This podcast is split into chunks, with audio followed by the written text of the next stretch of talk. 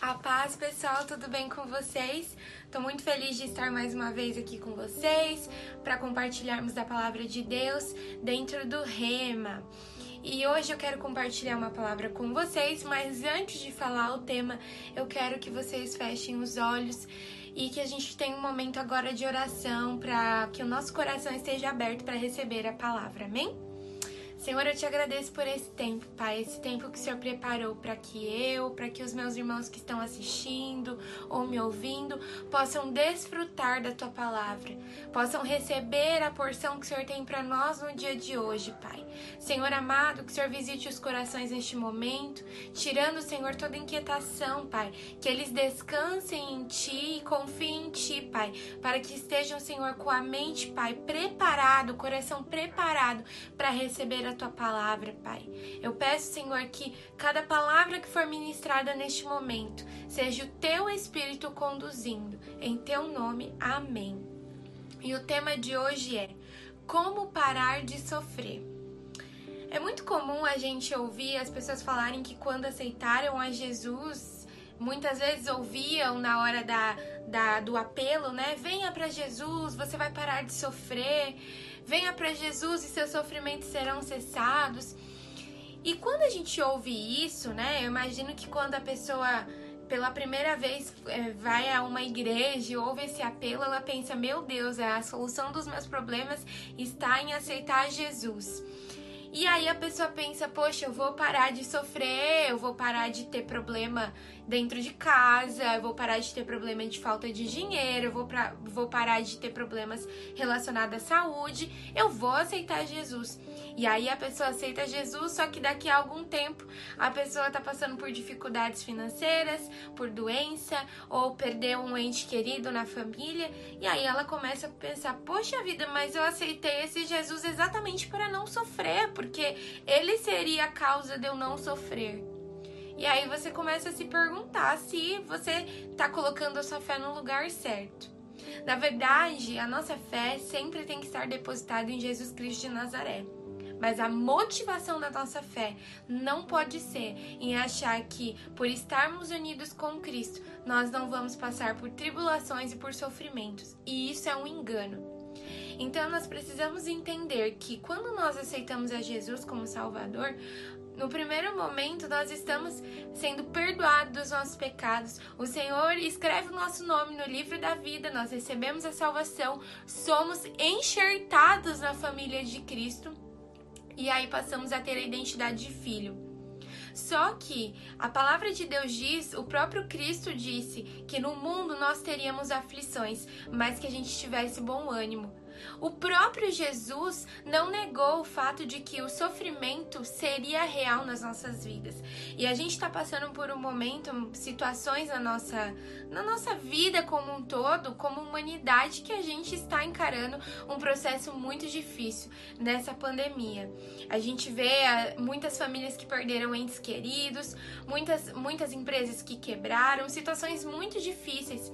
E ao mesmo tempo a gente vê pessoas que estão vendo os milagres do Senhor, estão vendo eh, os livramentos do Senhor.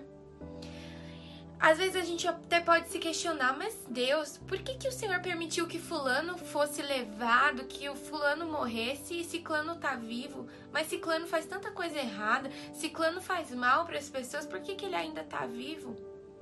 Eu ouvi essa semana algo de um pastor que eu achei muito interessante, que nós não somos chamados para entender os caminhos de Deus, mas para amá-lo. Então, nesse momento, primeiro eu quero convidar você a amar o Senhor e tirar essa necessidade de saber todos os porquês a respeito daquilo que o Senhor permite, daquilo que o Senhor faz, porque Ele é Deus. E quando a gente se vê numa situação de sofrimento, vem os questionamentos, mas o que eu quero frisar hoje, até em questão, na, em razão do tema de hoje, que é como parar de sofrer, eu já respondo para você que só vai parar de sofrer aquele que for levado por Deus, ou seja, através quando vier a morte o Senhor te chamar, ou quando Jesus nos buscar como igreja no arrebatamento e aí nós estivermos com Cristo. Fora isso, na vida humana, na terra nós enfrentaremos sofrimentos, porque isso é previsto pelo próprio Jesus Cristo de Nazaré. Ele já falava em sua palavra. Então, por que que existe o sofrimento? O sofrimento, primeiro, ele é o resultado da nossa consequência, da nossa consequência do pecado, daquilo que nós fizemos lá no jardim do Éden, que Adão e Eva fizeram, e isso trouxe para o mundo, trouxe para a raça humana uma consequência do pecado. Mas o segundo ponto que eu quero enfatizar aqui não é relacionado à consequência do pecado somente, mas o sofrimento que o Senhor permite para um propósito glorioso. E é isso que eu quero que vocês se atentem nesse momento. E é isso que é para isso que o Senhor nos chama como filhos, porque nós aceitamos a Jesus, nós vamos passar por sofrimento, mas os nossos sofrimentos podem ser usados para glorificar o nome do Senhor. Parece até meio estranho, né? Talvez você pense assim, mas Jennifer, como que meu sofrimento vai ser usado para glorificar o nome de Deus? Como que as coisas ruins podem ser usadas para exaltar o nome de Deus e para um, um propósito maior e melhor? Eu vou mostrar aqui para você lá em Isaías. Se você puder abrir, abra sua Bíblia em Isaías, capítulo 53, versículo 9. Isaías 53 é o momento que o profeta Isaías está profetizando acerca do sofrimento de Jesus. E é muito bom deixar claro que Isaías não conheceu Jesus pessoalmente como carne humana, sabe? Porque Jesus, é, Jesus veio numa época totalmente diferente de Isaías, porque Isaías veio primeiro na cronologia da história. Mas Isaías como, Isaías, como um homem de Deus e inspirado pelo Espírito Santo, profetizou acerca de Jesus Cristo, que Jesus Cristo viria à terra, seria o nosso Salvador e morreria pelos nossos pecados. E nessa parte do capítulo 53, Isaías fala muito especificamente sobre, sobre o sofrimento de Jesus na cruz e sobre como Jesus passaria por esse sofrimento. E ele detalha, eu não vou ler todo o capítulo aqui, mas se você puder, quando você tiver um tempo na sua casa, leia o capítulo inteiro de Isaías 53, para você entender como o nosso Cristo, o nosso amado Jesus, sofreu pelos nossos pecados. Eu quero que você se atente ao capítulo 53, versículo 9, que diz assim: Não havia cometido nenhuma injustiça e jamais havia enganado alguém. Ainda assim foi sepultado como criminoso, colocado no túmulo de um homem rico. O versículo 10, que é o que mais me chamou a atenção, fazia parte do plano do Senhor esmagá-lo e causar-lhe dor. Quando, porém, sua vida for entregue como oferta pelo pecado, ele terá muitos descendentes, terá vida longa e o plano do Senhor prosperará em suas mãos. Quando ele vir tudo que resultar, ó, preste atenção. Quando ele vir, ele quem? Quando Jesus ver tudo que resultar de sua angústia, ficará satisfeito. E por causa de tudo que meu servo justo passou, ele fará que muitos sejam considerados justos, pois levará sobre si os pecados deles. Eu lhe darei as honras de um soldado vitorioso, pois ele se expôs à morte, foi contado entre os rebeldes, levou sobre si a culpa de muitos e intercedeu pelos pecadores. Aqui, a palavra de Deus enfatiza que o sofrimento de Jesus um sofrimento terrível, um sofrimento humano terrível, porque ele sentiu na pele, na sua própria carne, a morte, uma morte cruel de cruz. Imagine os momentos que os pregos estavam sendo colocados nos pulsos de Jesus, nas mãos de Jesus, nos pés de Jesus. Um sofrimento terrível. E nesse momento, a palavra de Deus diz que Jesus suportou todo esse sofrimento porque ele sabia que era o propósito do Senhor e isso resultaria em algo glorioso. Isso resultaria em salvação para a humanidade.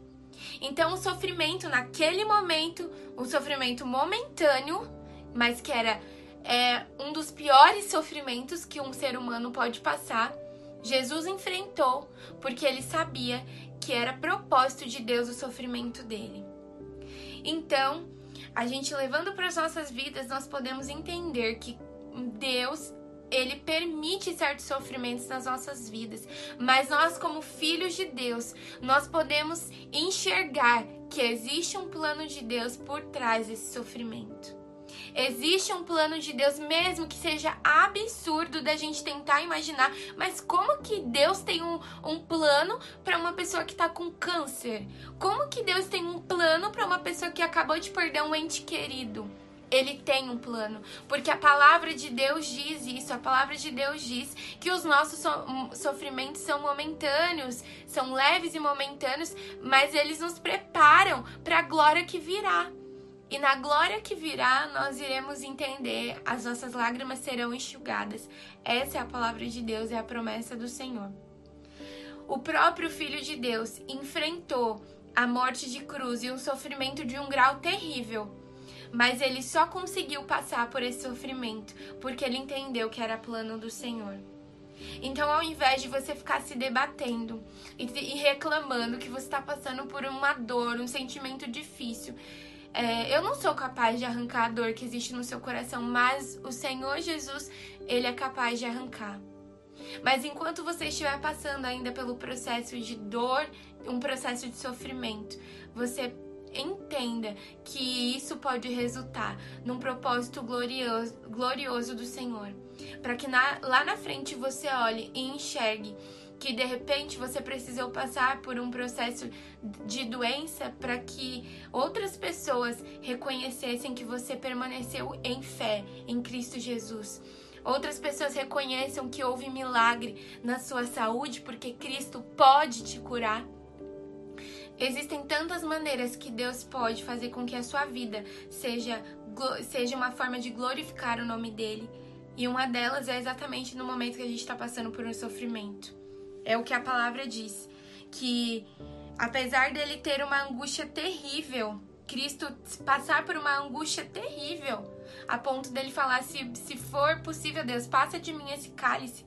Ainda assim, ele entendeu que quando ele visse o resultado do sofrimento dele, que seria a salvação, ele ficaria satisfeito. É isso que a palavra diz. Ele teria vida longa, o plano do Senhor prosperaria e muitos seriam alcançados. A descendência dele permaneceria. E nós somos descendências de Jesus Cristo de Nazaré. Nós somos descendência. Então, maior, a maior, talvez o sofrimento que você esteja passando agora não vai ter um alívio aqui na terra. Eu não posso enganar você e falar que de repente Deus pode, Deus pode tirar o seu sofrimento, pode, mas se Deus não quiser, não for permissão dele, não vai acontecer. Mas o que eu posso te garantir é que o resultado mais glorioso que você pode ter é a certeza da sua salvação. O resultado mais glorioso que você pode ter é saber que, mesmo que daqui a algum tempo você encontre com o Senhor, você vai estar com Ele, você vai desfrutar da glória que Ele nos preparou. Assim como nós, como igreja, no, no dia que Ele nos chamar para estarmos com Ele no arrebatamento. Então, tenha em mente, eu entendo, nós estamos passando por tempos difíceis e tempos de, de sofrimento, como eu disse no começo. Mas pense, reflita, esse sofrimento, de alguma forma, pode fazer com que a glória do Senhor seja levada a outras pessoas? De alguma forma pode. O Senhor pode usar a sua vida, mesmo em tempos difíceis. O Senhor pode usar a sua vida, mesmo no sofrimento mais profundo que você tiver. Talvez você esteja num tempo de espera, num tempo de, de coisas que ainda não foram, não teve nenhuma resposta, mas confie, porque você terá o um resultado glorioso. Se não tiver aqui na terra, o resultado glorioso é certeza que você terá quando encontrar com o Senhor. Amém? E é nessa fé que nós devemos nos firmar não é nos resultados é, imediatos. É a mesma coisa de você querer comprar um produto e já ter um resultado na hora, sabe? Não, andar com Jesus não é assim. Andar com Jesus não é você querer que todos os seus problemas sejam resolvidos do dia para a noite. Mas andar com Jesus é ter certeza que ele estará no barco, apesar, além dos seus problemas. Amém? Então eu quero que nesse momento você feche os seus olhos Apresente seu coração diante do Senhor, apresente seus problemas, apresente o seu sofrimento a Deus. Peça ao Senhor para que te dê discernimento para entender. Pai, aonde o Senhor pode me usar nessa área que eu estou mais sofrendo? Como que o Senhor pode me usar que apesar do meu problema, apesar da minha dificuldade, eu ainda posso glorificar o teu nome, ainda posso fazer com que as pessoas reconheçam a ti como o Senhor da minha vida, Pai. Senhor amado, abre os meus olhos espirituais, abra os, abra os nossos olhos espirituais para que a gente enxergue além das tribulações, enxergue além dos sofrimentos, assim como Jesus Cristo de Nazaré enxergava além da cruz. É por isso que ele conseguiu passar pelo sofrimento, porque ele enxergava além da cruz, Pai. Nos ajuda a enxergar além, Senhor, dos, das tribulações que nós passamos aqui da terra além das dificuldades que nós passamos aqui como seres humanos, mas enxergar a eternidade, enxergar que o Senhor tem um lugar preparado para nós, enxergar que o Senhor vai limpar as lágrimas dos nossos olhos, enxergar que o Senhor pode sim operar milagres nos dias de hoje. Senhor, eu te agradeço, Pai, por esse tempo que o Senhor conceda paz, que o Senhor guarde a vida de cada irmão e irmã que me ouviu neste momento. E que a tua palavra seja como boa semente guardada no coração dos teus filhos. Em nome de Jesus. Amém. Um beijo, pessoal. E ah, não esquece de clicar aqui embaixo, curtir esse vídeo, compartilhar, ativar também as notificações para ficar por dentro de todas as novidades do projeto ID, do Ministério da Igreja Apostólica Projeto ID e também de todos os eventos que nós teremos, mesmo que online, tá bom? Um beijo, tchau!